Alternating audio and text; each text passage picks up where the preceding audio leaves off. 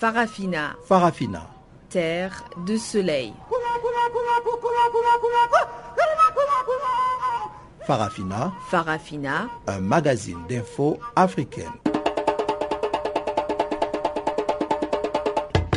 Présentation Juliette Ilando. Bonjour à tous et à toutes et bienvenue à cette nouvelle édition de Farafina, votre magazine d'actualité africaine. Adrienne Kenny est à la mise en onde de cette édition et voici à présent les grandes lignes de ce magazine d'actualité. Laurent Gbagbo et Charles Blégoudet seront jugés ensemble. La Cour pénale internationale vient de joindre les deux affaires. La situation est redevenue plus ou moins calme au Tchad. Les organisations non gouvernementales dans le pays réclament une enquête indépendante. Lutte contre la poliomyélite, les premières dames appelées à soutenir l'initiative lancée par le club Rotary. Voilà donc pour les titres et place à présent au bulletin d'actualité que présente Jacques Wakou.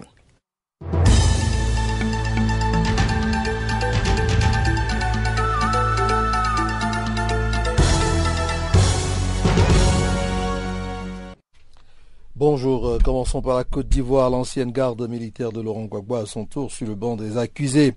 Le tribunal militaire juge dès ce jeudi 14 membres de la garde rapprochée de Laurent Gbagbo, dont son médecin militaire, a déclaré le procureur militaire Ange Kessi lors d'une conférence de presse mercredi 11 mars. Il s'agit du procès militaire des éléments de la garde républicaine et des soldats en relation avec la crise post-électorale poursuivis pour violation de consignes et atteinte à la sûreté de l'État, a-t-il ajouté.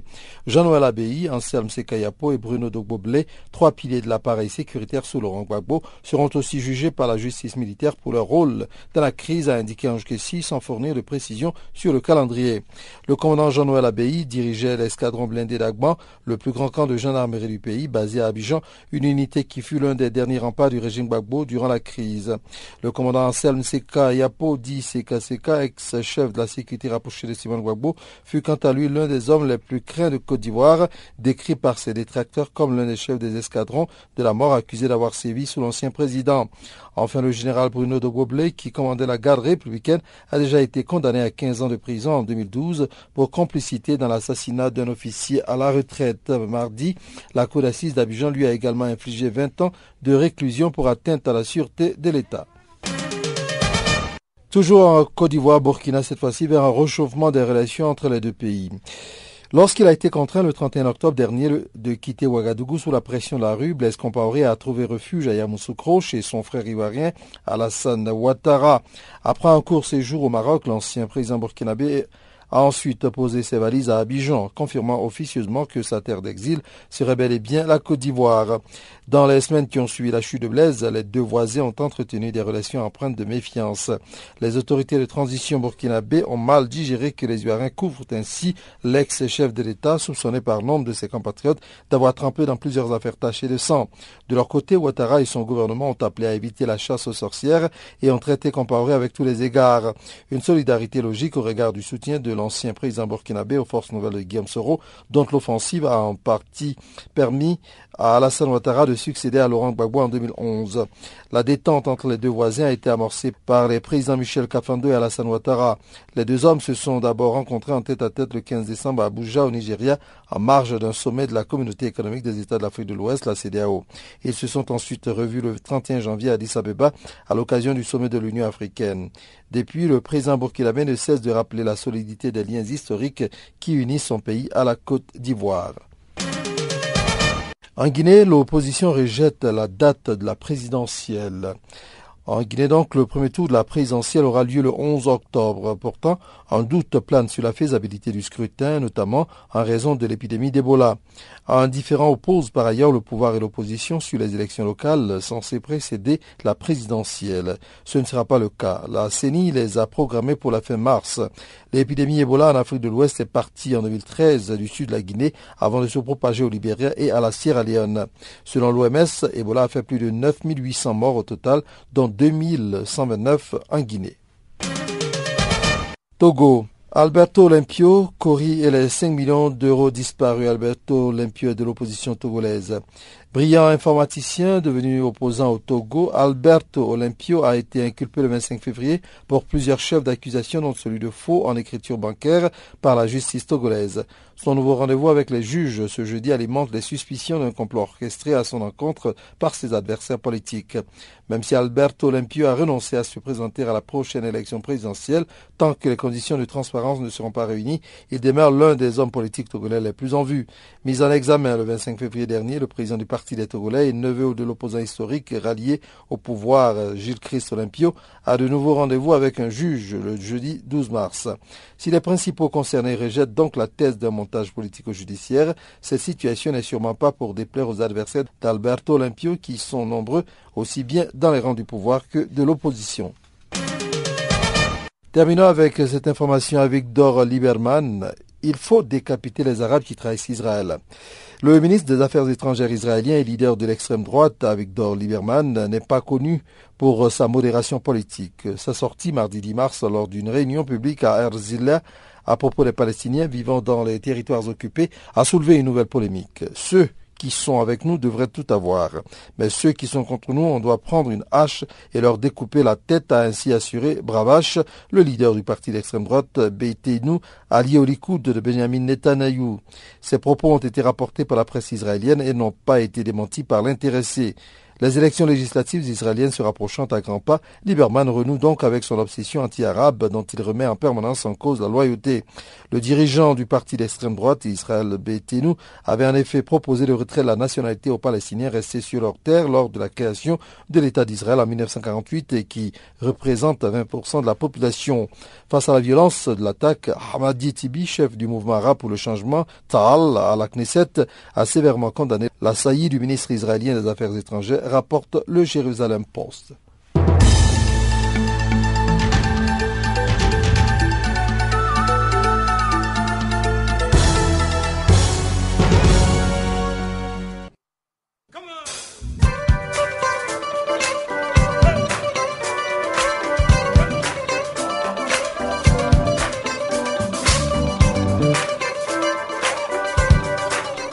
Farafina votre rendez-vous hebdomadaire sur Channel Africa, la radio panafricaine. Farafina, votre programme des actualités en langue française sur Channel Africa.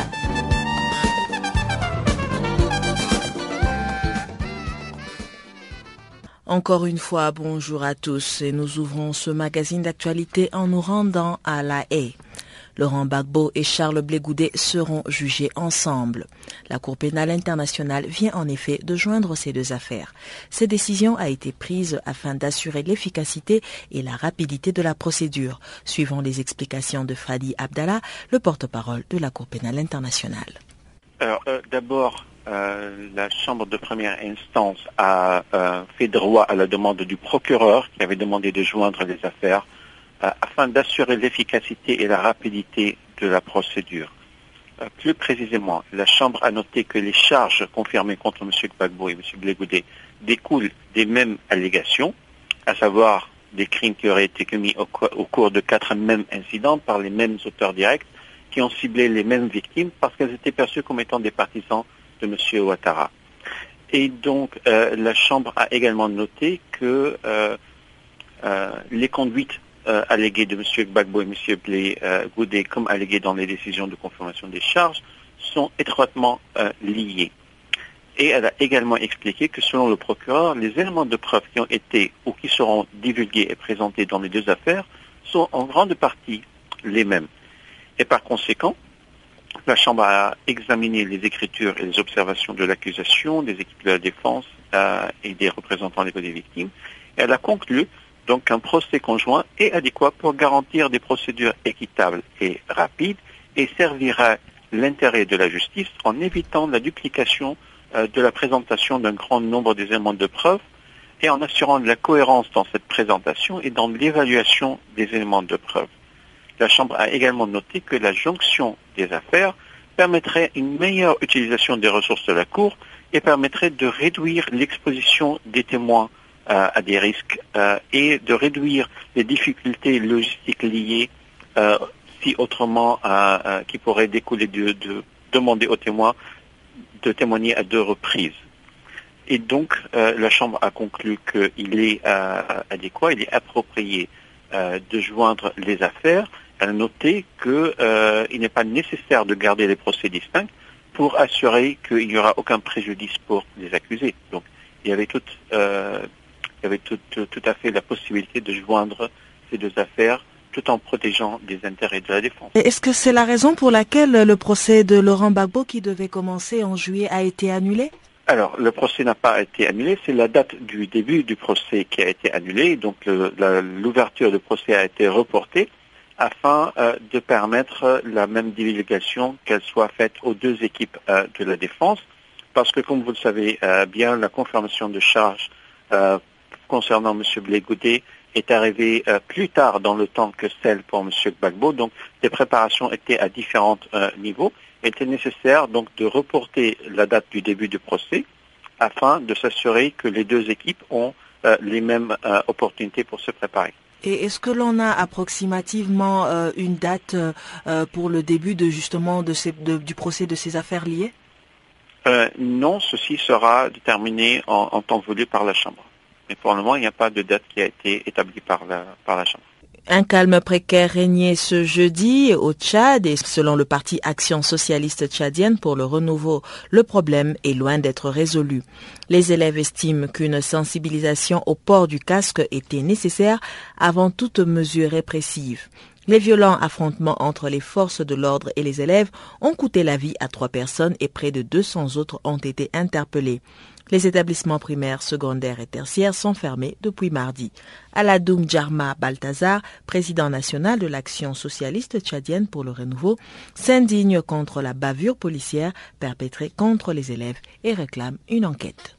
Je peux vous dire que euh, la situation, elle n'est pas réglée, même quand on vous dit que le calme est revenu, parce que euh, les étudiants ont suspendu le cours pour euh, le reprendre vendredi et se disent euh, trouver une solution, sinon une réponse euh, à la provocation des forces de l'ordre.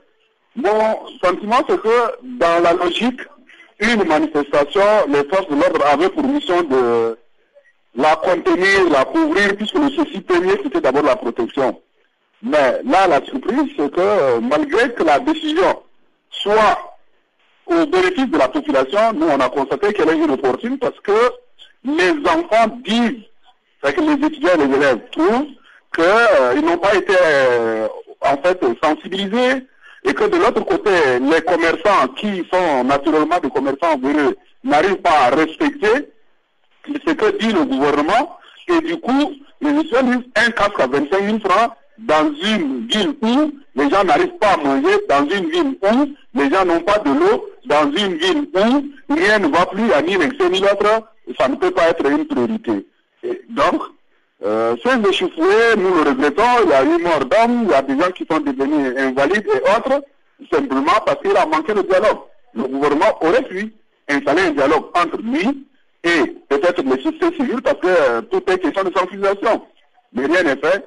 Et là, nous sommes arrivés à cette euh, situation que nous déplorons de morts, nous déplorons beaucoup de blessés, nous déplorons des gens traumatisés, où la police n'a pas fait la barrière pour euh, en fait aller provoquer les étudiants, confondre des sentinelles, des enseignants à des élèves des niveaux qui logiquement sont en périm, nous pensons que c'est regrettable. Et que j'appelle ça une connerie gouvernementale. Alors, dans votre communiqué, vous appelez euh, à une enquête. Est-ce que vous avez déjà engagé des, démarches? Est-ce que vous avez rencontré les autorités euh, compétentes afin que lumière soit faite sur euh, ces incidents? En fait, à notre niveau, surtout au parti Astre, nous avons décidé le lundi matin adresser une audience au ministre de l'Intérieur pour lui demander, puisqu'il en est le premier responsable, nous l'avons tenu pour comptable de fait, de procéder à la recherche de l'auteur du crime. Puisque un crime, fut-il, même si l'agent était en service commandé, il n'avait pas mission première de tuer. Et la preuve, c'est que les deux des barrières ont été retrouvés sur le terrain et le secrétaire général de, l'amicale des étudiants en a la preuve en main. Ça a été présenté hier aux collègues du défunt au moment de l'acheminement du corps vers le village natal du défunt. Nous disons qu'à partir de lundi, nous, au niveau du parti, on fera des démarches et nous ne restons pas à notre niveau parce que nous demandons la solidarité de tout le monde parce qu'il ne faut pas qu'il y ait des impunis, il faut que la loi soit là et qu'elle soit appliquée. Donc les démarches, nous, le corps étant amené vers le village, à partir de lundi, le parti se met à la disposition de la recherche de la vérité. Euh, le port du casque, je pense que c'est une mesure de protection euh, pour le bienfait des élèves ou bien des étudiants. Alors, qu'est-ce que vous pensez de cette réaction des élèves qui refusent le port du casque, qui exigent une sensibilisation et puis on arrive à ce qui s'est passé? Est-ce que c'est une attitude responsable? Non, en réalité, c'est pas une attitude responsable. Mais croyez-moi, l'anatomie humaine prouve que tous les corps de l'être humain sont importants. Il n'y a pas seulement que la tête. Le problème dans ce pays, c'est que nous, nous improvisons tout. On aurait pu, à un moment, sensibiliser les commerçants pour dire, euh, écoutez, dans bientôt nous allons faire appliquer une loi, dans bientôt nous allons faire appliquer une loi et que cette loi-là va nécessiter votre concours, va nécessiter votre concours et comme tel, voilà le prix du casque. Il fallait d'abord imposer le prix du casque, ensuite procéder à la sensibilisation, faire comprendre aux enfants que voilà, nous avons mis sur pied un comité interministériel. Nous sommes arrivés à établir des statistiques souvent. Euh, voilà, si vous portez les casques, qu'est-ce qu'on peut gagner parce que c'est votre vie, voilà, voilà, voilà, voilà. Rien n'a été fait. On se lève un matin, on demande aux gens de procéder à la dénonciation des, fait, des éléments de la secte islamique Boko Haram. Et de l'autre côté, on dit aux gens, couvrez vos têtes. Mais c'est quel type de casque? Quand bien même que c'est une décision sanitaire du gouvernement, elle a manqué de sensibilisation, et nous disons clairement que le gouvernement doit revenir, sinon sur sans délai, à son application, mettre sur pied un comité interministériel pour permettre d'évaluer et euh, de prendre des stratégies adéquates pour que le Tchad aussi entre dans le concert des nations en s'adaptant, en se conformant à ce qui se passe ailleurs. Et c'est ce vendredi que doivent s'ouvrir en République démocratique du Congo la 35e session de la conférence des ministres des Sports et de la jeunesse des pays francophones. Différentes délégations des pays membres de l'Organisation internationale de la francophonie séjournent à Kinshasa, la capitale de ce pays, où les travaux préparatoires sont déjà en cours. Kinshasa, justement, d'où nous appelle Jean-Noël Bamwenze. Ce sont des centaines de délégués des pays membres de l'OIF, l'Organisation internationale de la francophonie, qui arrivent ces derniers temps ici à Kinshasa. La capitale de la République démocratique du Congo vibre effectivement au rythme de la francophonie et justement, les travaux préparatoires sont déjà en cours pour cette 35e édition de la conférence des ministres des sports et de la jeunesse de cette organisation. Parmi les participants déjà présents ici à Kinshasa figure le secrétaire général de la Confégès, la conférence des ministres de la jeunesse et des sports de la francophonie. En tout cas, c'est depuis lundi dernier que Ali Haruna Bourama est dans la capitale congolaise. La 35e session de la conférence des ministres des Sports et de la Jeunesse des pays francophones dont les travaux s'ouvrent ce vendredi ont pour objet de faire le bilan de l'exercice passé et de débattre sur la question de la jeunesse qui pose problème dans le monde entier. C'est le 21 janvier dernier que le ministre congolais de la Jeunesse, Sport et Loisirs, Sam Lukonde Kenke, a signé avec le secrétaire général de la Confégès un protocole d'accord portant organisation des assises de cette structure ici à Kinshasa et justement, le ministre Sam Lukonde estime que tout est prêt. La République démocratique du Congo est prête. Comme vous le savez, ça fait déjà depuis le mois de janvier, très exactement le 21, que nous avions confirmé les dates des 13 et 14 mars pour la tenue euh, de la 35e conférence des ministres ayant la jeunesse et les sports. Euh. Et aujourd'hui, nous sommes euh, en plein dedans. Nous avons commencé à recevoir nos délégations, en commençant par le secrétaire général de la Confégès le 4 mars. Ensuite, s'en est suivi les experts. Nous avons ouvert la réunion des experts qui préparent en fait la 35e session de la conférence des ministres et des sports de la jeunesse de l'espace francophone. Et aujourd'hui, nous venons de recevoir le représentant spécial de la secrétaire générale de l'OIF ce soir. Et donc nous pensons que tout se met en place pour que ce vendredi soit lancé avec succès cette 35e session de la Confégesse. On va d'abord au cours de cette session prendre la présidence de la structure, de cette structure qui est la Confégesse. Et donc elle sera le centre d'impulsion du plan d'action qui va être validé lors de cette session, le plan d'action quadriennal. Et je pense aussi que du point de vue euh, du rayonnement diplomatique, déjà lors de la session, nous serons le centre d'intérêt de tous les pays de l'espace francophone. Et euh, euh, c'est sous le patronage du chef de l'État lui-même que nous remercions au passage pour son implication et sous son impulsion tout le gouvernement avec à sa tête le Premier ministre Putin Matata Pogno qui est mobilisé pour la réussite de cet événement. Il faut rappeler que la rencontre de Kinshasa intervient après la 34e session tenue en mars 2013 à Niamey, la capitale du Niger. Jean-Noël Bamwese, Channel Africa, Kinshasa. Nous allons à présent retrouver Pamela Kumba qui va nous donner les nouvelles qui ont marqué l'actualité économique.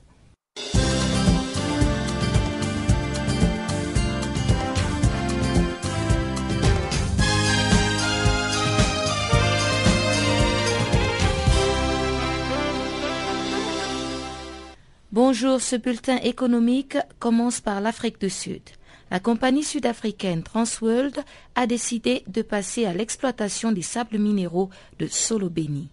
Transworld Energy a introduit une demande de licence minière pour un projet de cinq blocs dans lesquels elle détient le droit de prospection sur quatre. Selon Mineral Commodities, la maison mère recèlerait 224 MT de ressources mesurées à 5,7% de minéraux lourds, 104 MT de ressources indiquées à 4,1% et 18 MT de ressources inférées à 2,3% de minéraux lourds. Afrique du Sud encore, une polémique règne sur les investissements des Noirs sur le Johannesburg Stock Exchange. C'est la controverse entre le président Jacob Zuma et les dirigeants de la bourse. En effet, le rapport annuel de 2014 a montré que le volume des actifs appartenant aux Noirs pesait 23% pris sur la base des 100 premières capitalisations du pays. Une participation qui, selon le rapport publié début 2015, est constituée d'une part de 10% d'investissements gérés dans le cadre de la politique de renforcement des capacités économiques des Noirs et de 13% investis à travers des fonds de pension. Mais dans son discours sur l'état du pays, le président Jacob Zuma a indiqué que la participation noire était seulement de 3%. Une déclaration qui a fait dire au syndicat Solidarity que le président sud-africain alimentait des tensions raciales. Banque à présent, le groupe bancaire marocain Atijarifa Bank a acheté des parts supplémentaires dans le capital de la société ivoirienne de banque. Bruno Koné, porte-parole du gouvernement ivoirien, a précisé que l'État a décidé de céder 24% de sa participation de 49% à Atija Riwafa Bank. Le président directeur de cette banque, Mohamed Ketani, a annoncé le mois dernier que son groupe a entamé des négociations avec le gouvernement ivoirien pour le rachat de parts supplémentaires dans le capital de la société ivoirienne de banque, sans préciser la taille de cette participation supplémentaire. L'État ivoirien a cédé une partie de ses parts dans la banque dans le cadre du programme de privatisation de 15 entreprises opérant dans les télécommunications, la finance, l'agroalimentaire et les mines. À Madagascar, Asiana Limited a démarré ses activités de forage dans son projet de cuivre et d'or Onosivola avec le premier forage du diamant. Cette opération porte sur un objectif identifié au terme d'un sondage aéromagnétique par polarisation induite sur la zone Anosivola East Bevomanga. Le programme de forage débutera avec quatre carottages pour environ 1000 mètres dans le projet Anosivola, situé donc sur la ceinture historique de cuivre et d'or dans le centre de Madagascar, à 300 km au sud-est d'Antananarivo, la capitale. Le projet d'Anosivola porte sur une concession de 87,5 km couvrant 14 blocs et est détenu à 100% par Asiana Limited, qui détient également à Madagascar le projet Monatenina de 237,5 km couvrant les licences Ezama, Ampasimena et Soanomeini de plus de 50 km Téléphonie mobile, 53% des comptes mobile money actifs dans le monde se trouvent en Afrique subsaharienne. C'est ce qui ressort du rapport de l'Association mondiale des opérateurs télécoms. Intitulé Les services financiers mobiles pour les populations non bancarisées, ce rapport souligne également que 23% des lignes mobiles en Afrique subsaharienne étaient liées à un compte de mobile banking en décembre 2014. Ce taux grimpe à environ 50% en Afrique de l'Est, grâce notamment au Kenya où les banques et les opérateurs mobiles rivalisent d'offres de transfert de fonds via le téléphone à travers le téléphone mobile. Le Kenya est en effet le champion mondial du paiement sur mobile grâce notamment au service M-Pesa. Ce service a été lancé en 2007 par le groupe britannique Vodafone et depuis lors il est utilisé en Afrique du Sud, au Mozambique, en Égypte, en Inde, en Afghanistan, mais également en Roumanie. Parlons de bois. Au Congo démocratique, le secteur est victime de l'informel. En effet, selon la Radio France Internationale, 90% de la production de bois relève du secteur informel. Le pays qui produit de façon formelle environ 300 000 mètres cubes de bois chaque année exporte annuellement entre 3 et 4 millions de mètres cubes de grumes. La République démocratique du Congo est critiquée par l'organisation internationale Greenpeace, mais les experts indiquent que l'exploitation illégale de bois est un mal commun à toutes les régions qui perdent annuellement 17 milliards de dollars en raison de cette situation. Voilà donc qui vient mettre un terme à ce bulletin.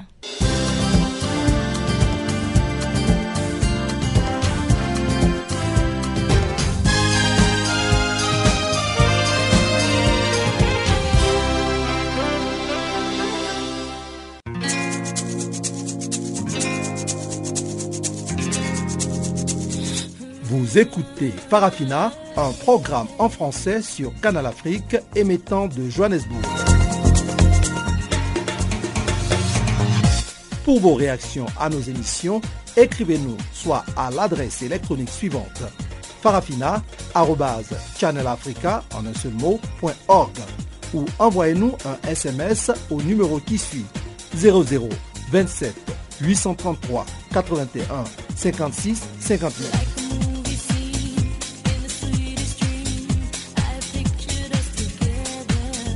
Notre adresse électronique farafina.channelafrica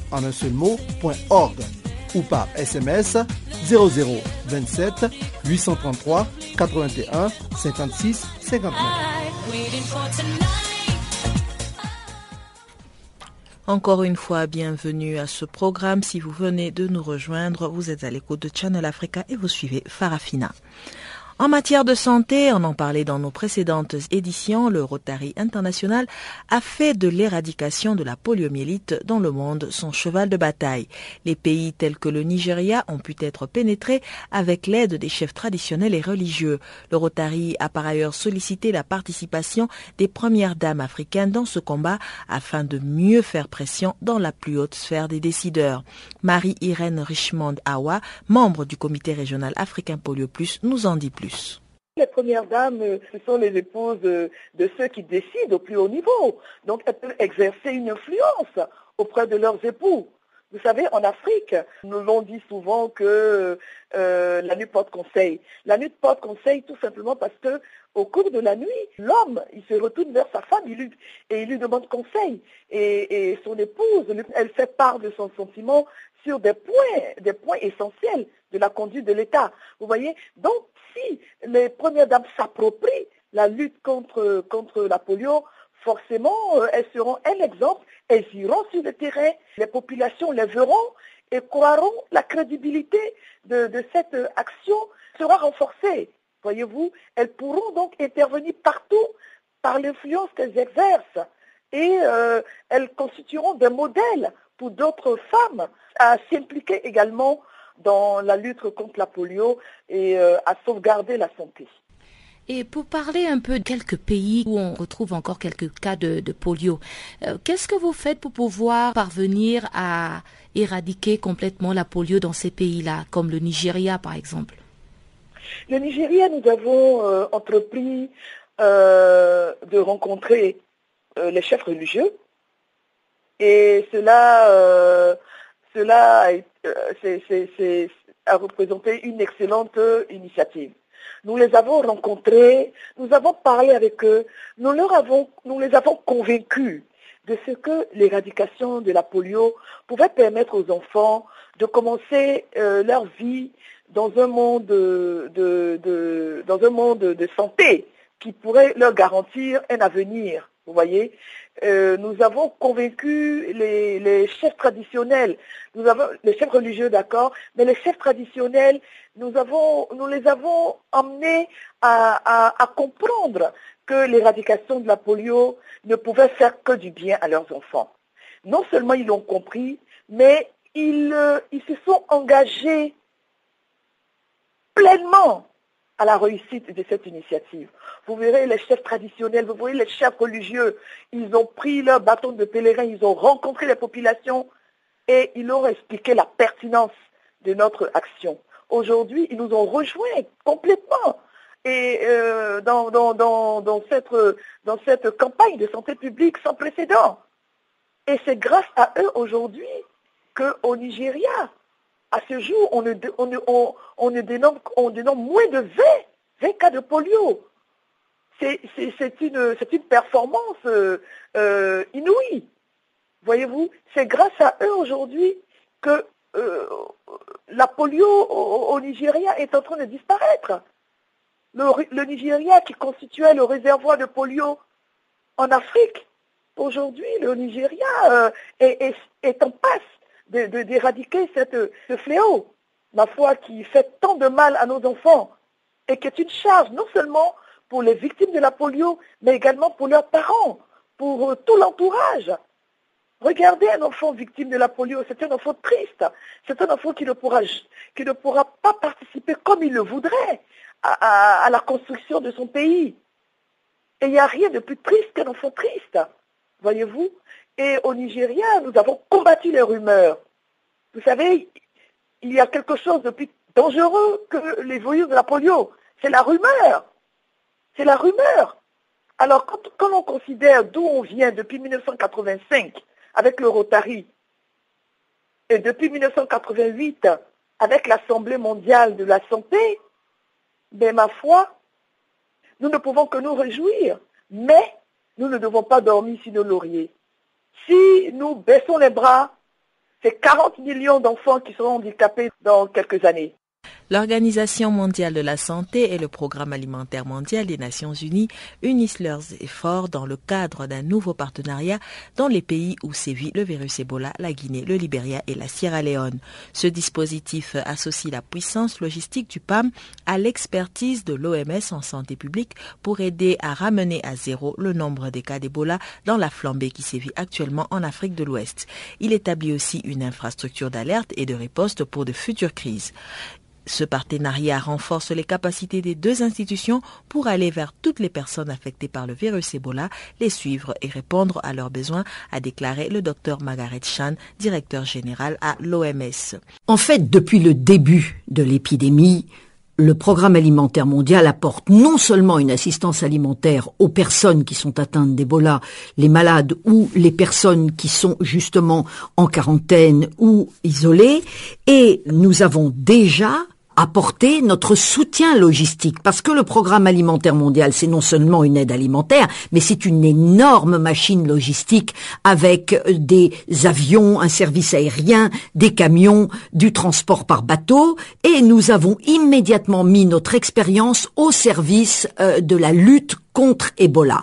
Donc pour soutenir les médecins, les experts, les équipes médicales, les autorités sur le terrain, nous avons immédiatement construit à la demande notamment des autorités et des organisations des centres de traitement, des centres de quarantaine, euh, des endroits où entreposer les médicaments, la nourriture. Et également il faut voir que le programme alimentaire mondial transporte le personnel médical, le personnel humanitaire ainsi que euh, le matériel d'assistance dans les trois pays, en Sierra Leone, Guinée et. Pour arriver à cette union des forces entre ces deux institutions onusiennes, est-ce quelque part vous aviez noté avant des dysfonctionnements dans votre lutte contre Ebola? Je crois que les agences des Nations Unies euh, se sont mises au travail très vite. Elles ont retroussé les manches immédiatement, chacune dans leur domaine d'expérience. Et le PAM a joué son rôle dès le début et a soutenu la réponse des autres agences. Nous sommes un prestataire de services logistiques pour la communauté humanitaire, les ONG et les autres agences des Nations Unies. Donc nous avons immédiatement prêté main forte à Médecins sans frontières, par exemple, ou bien sûr à l'OMS et aux autres partenaires sur le terrain, en construisant à leur demande des centres de traitement et de quoi être plus efficace dans la lutte contre Ebola. Une question un peu provocatrice, vous êtes un ancien de Tchad, Aujourd'hui, constater quand même que le PAM et l'OMS vont unir leurs forces pour deux institutions onisiennes, c'est quoi comme réponse? Il est logique et légitime que le programme alimentaire mondial, qui est cette énorme machine euh, logistique, vienne soutenir les efforts de l'Organisation mondiale de la santé qui est l'expert médical. Nous sommes là avec notre service d'aviation. Nous gérons le service d'aviation des Nations Unies et jusqu'à présent pour Ebola, nous avons transporté aussi bien du personnel médical que du travailleur humanitaire. Nous avons transporté 9000 passagers dans les trois pays qui sont touchés par Ebola. C'est énorme. Donc nous sommes là pour soutenir et ça s'est fait naturellement.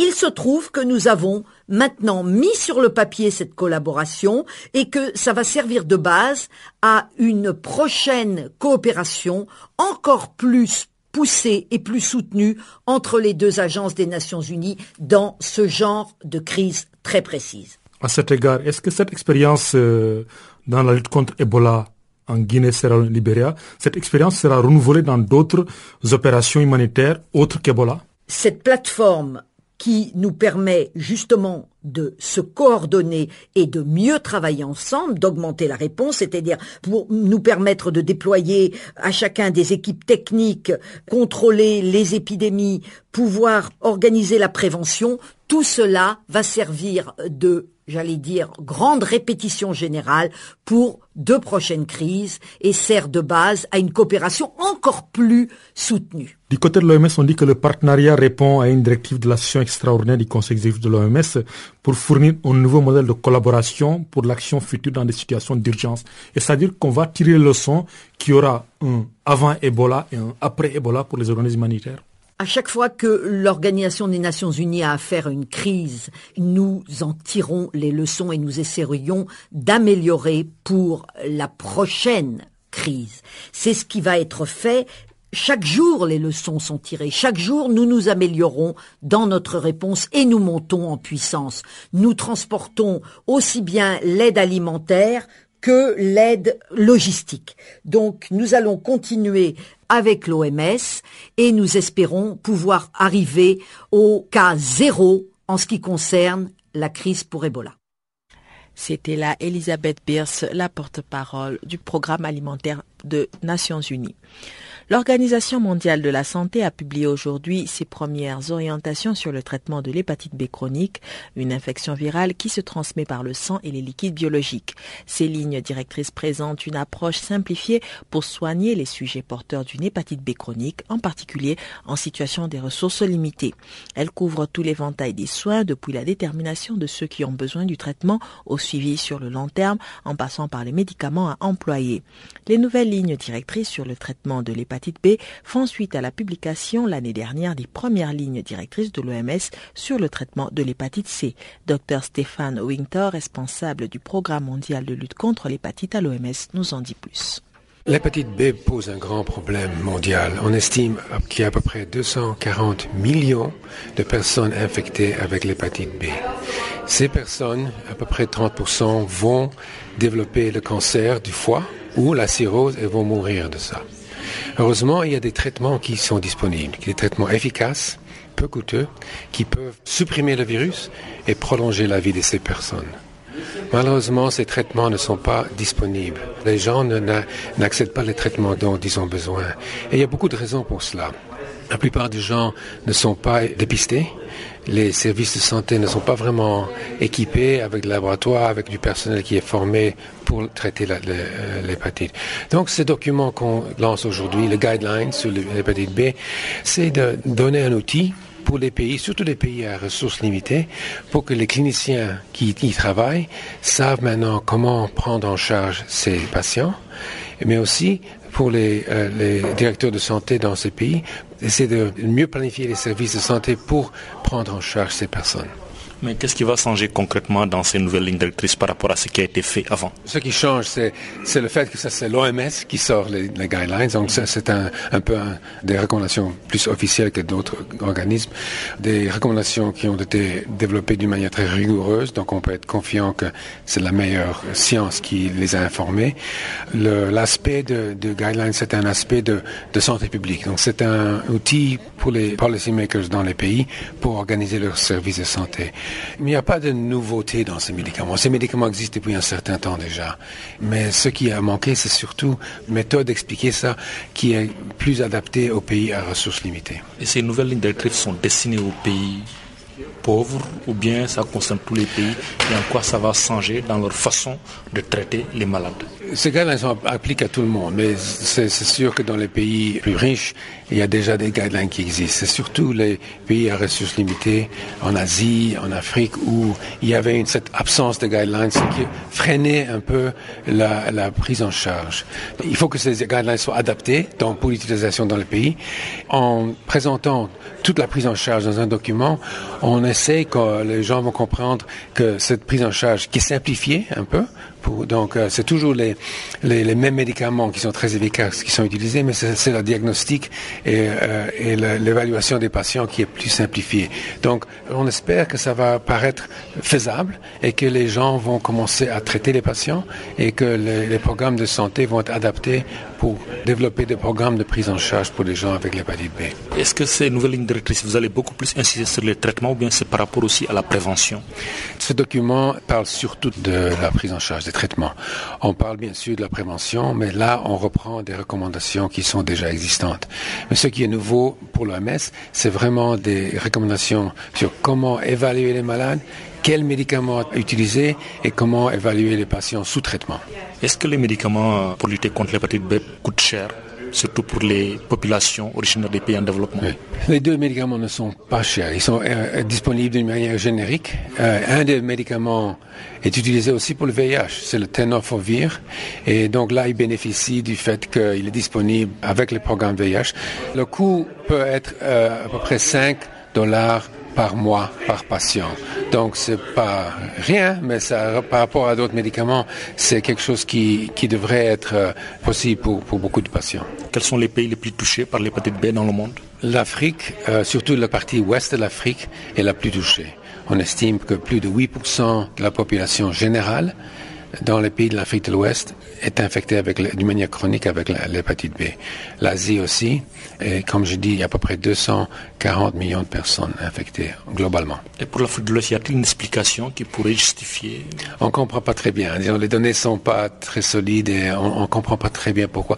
Il y a des sous-types différents du virus et certains de sous-types sont plus faciles à transmettre que d'autres. C'est possible, c'est peut-être ça, c'est une explication. Mais vraiment, on ne comprend pas euh, tout à fait pourquoi il y a une telle différence. Même en Afrique, on voit, plus on va vers l'Est, moins élevé est le taux. Mais tout le continent est, touché. Le Conseil des droits de l'homme a examiné le rapport présenté par la représentante sociale du secrétaire général pour les enfants et les conflits armés. Leila Zegouri a attiré l'attention sur les autorités dont ont été victimes les enfants dans les six principaux conflits de l'année, à savoir en République centrafricaine, en Irak, au Nigeria, en Palestine, au Soudan du Sud et en Syrie.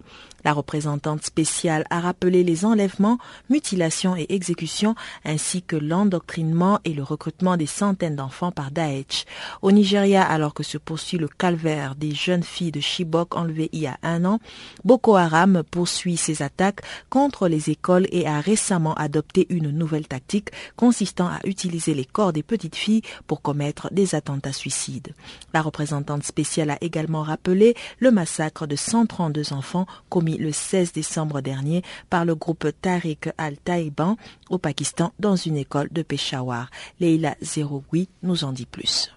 L'année 2014, marquée par l'intensification et la récurrence des conflits, a mis en évidence la grande vulnérabilité des enfants face aux effets destructeurs de la guerre. en République centrafricaine, en Irak, au Nigeria, en Palestine, au, Soudan du Sud et en Syrie, dans ces six pays qui ont connu les crises les plus graves, les enfants ont été victimes des pires violations. Ils ont été enlevés, exécutés ou mutilés, abusés sexuellement, recrutés et forcés de commettre des atrocités, parfois contre d'autres enfants. Ils se sont vus trop souvent refuser l'accès à l'aide humanitaire vitale et de nombreux hôpitaux, écoles qui leur dispensent éducation et soins ont été attaqués, pillés et détruits.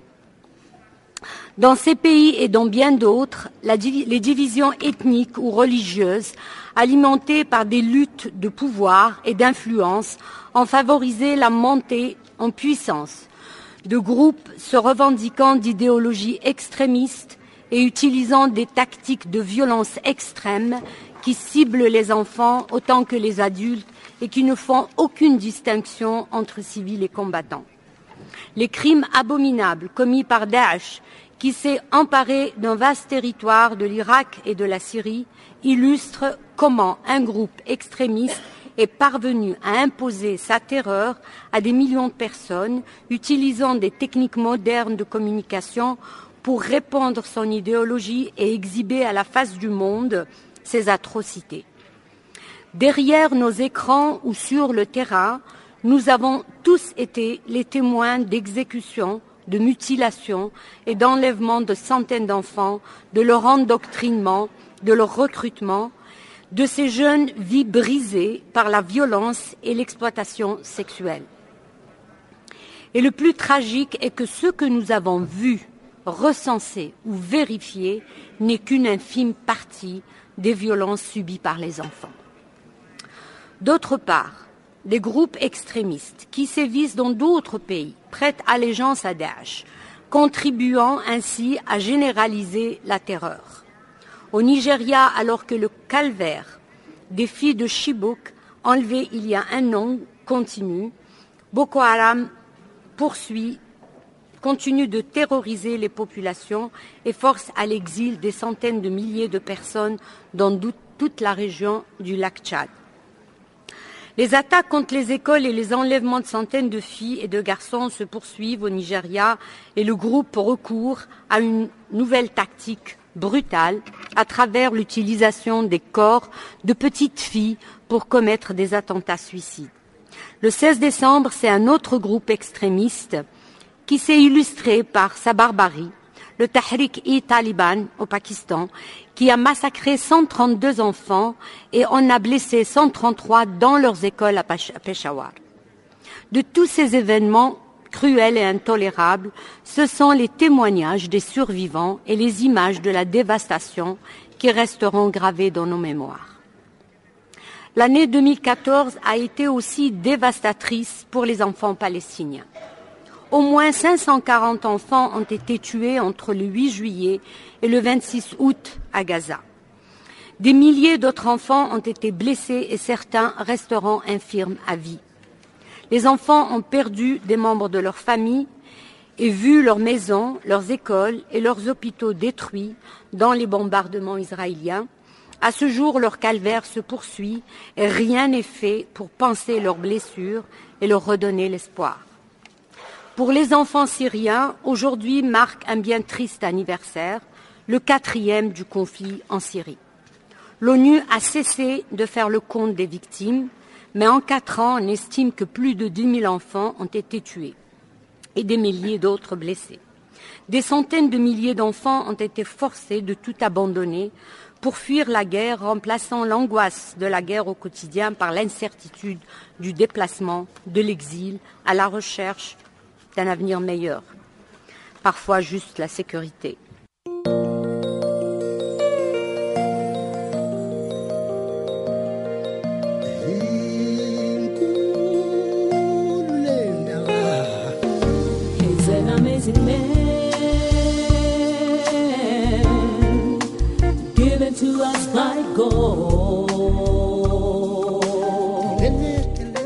Channel Africa, la voix de la renaissance africaine. Écrivez-nous sur notre page Facebook Channel Africa. Faites-nous des tweets French Farafina ou bien Channel Africa 1.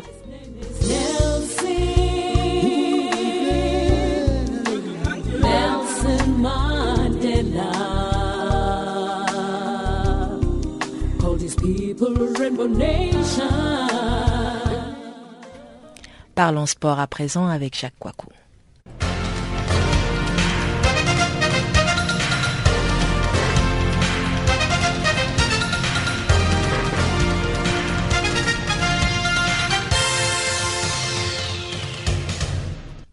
Rebonjour, commençons par le Zimbabwe. Le Zimbabwe exclut des éliminatoires de la Coupe du Monde 2018. Coup pour le Zimbabwe, le pays ne pourra pas participer aux éliminatoires de la Coupe du Monde Russie 2018. C'est la sanction décidée par la FIFA, la Fédération internationale de football association, en cause le non-paiement d'une dette par la Fédération du Zimbabwe. Cette expulsion euh, résulte du non-paiement d'une dette par la Fédération zimbabwéenne, la ZIFA, à l'entraîneur José Claudini Giorgini, datant de 2012, explique la FIFA. Une procédure disciplinaire a été lancée à l'encontre de la ZIFA et les délais ont été épuisés sans qu'elle ne règle sa dette, est-il précisé. José Claudine Giorgini a entraîné le Zimbabwe de janvier à novembre 2008 sans percevoir ses salaires. Cannes 2017, l'Algérie a de fortes chances de l'organiser selon son ministre des Sports. Qui organisera la Cannes 2017 Eh bien, pour le moment, personne ne le sait, puisque la Confédération africaine de football ne s'est pas encore prononcée. Toutefois, le ministre algérien des Sports est convaincu que le choix de la CAF sera porté sur son pays. C'est ce qu'il a affirmé en début de semaine sur la chaîne 3 de la radio algérienne. L'Algérie a de fortes chances de décrocher l'organisation de la prochaine Cannes 2017, d'autant que l'Égypte a retiré sa candidature, a affirmé Mohamed Tahmi, qui assure que travaux de construction et de rénovation des infrastructures devant accueillir cette manifestation sportive seront terminées avant le début de la compétition. Le pays organisateur de la CAN 2017 sera connu le 8 avril prochain. Outre l'Algérie, le Ghana et le Gabon sont également candidats pour l'organisation de la compétition. Leroy Sané avec les Lions du Sénégal, trop tôt selon son père. Entré en jeu mardi soir en Ligue de Champions face au Real Madrid, Leroy Sané a fait l'unanimité chez les spectateurs et téléspectateurs. Le jeune joueur allemand d'origine sénégalaise a surtout séduit les supporters des Lions du Sénégal.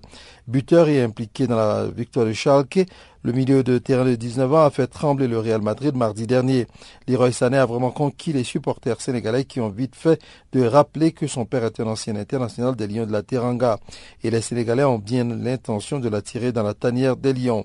Mais Suleiman Sané ne voit pas encore son fils, Leroy Sané, arborer les couleurs du Sénégal dont il a porté le brassard au début des années 1990. Sur la RFM, relayée par Sport, l'ancien capitaine des Lions estime que les obstacles majeurs se posent. C'est encore tôt. Peut-être avec le temps j'arriverai à le convaincre, mais il ne faut pas perdre vue qu'ils ne connaissent rien du pays de leur père.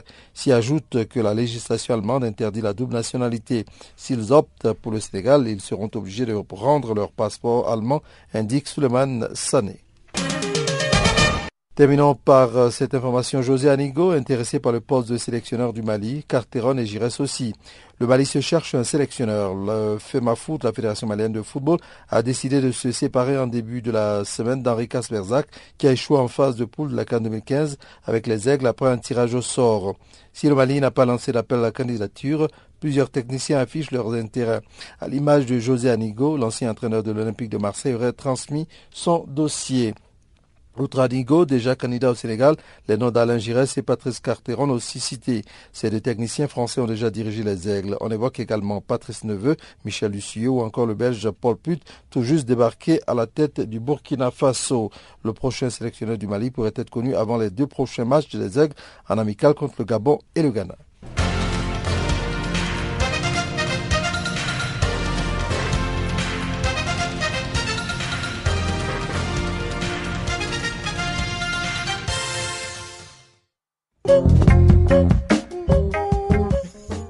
C'est donc par ici que s'achève ce magazine d'actualité. Je vous remercie de l'avoir suivi. Le prochain rendez-vous est pris pour vous demain à la même heure et sur la même chaîne. D'ici là, portez-vous bien et au revoir.